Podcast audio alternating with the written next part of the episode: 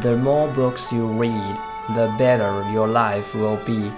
If you don't believe me, please consider these 12 compelling reasons to read more books.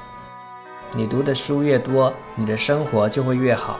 如果你不相信我的话，请考虑这十二条令人幸福的理由：多读书。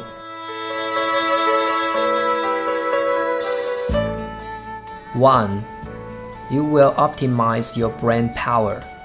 多读书会优化你的脑力。This shouldn't come as a shock, but studies suggest reading makes you smart. Unlike watching television, which requires no thought process, reading is a native learning experience that keeps your mind sharp, even in old age. 这条理由应该在大家意料之中。 研究表明，阅读使人变聪明。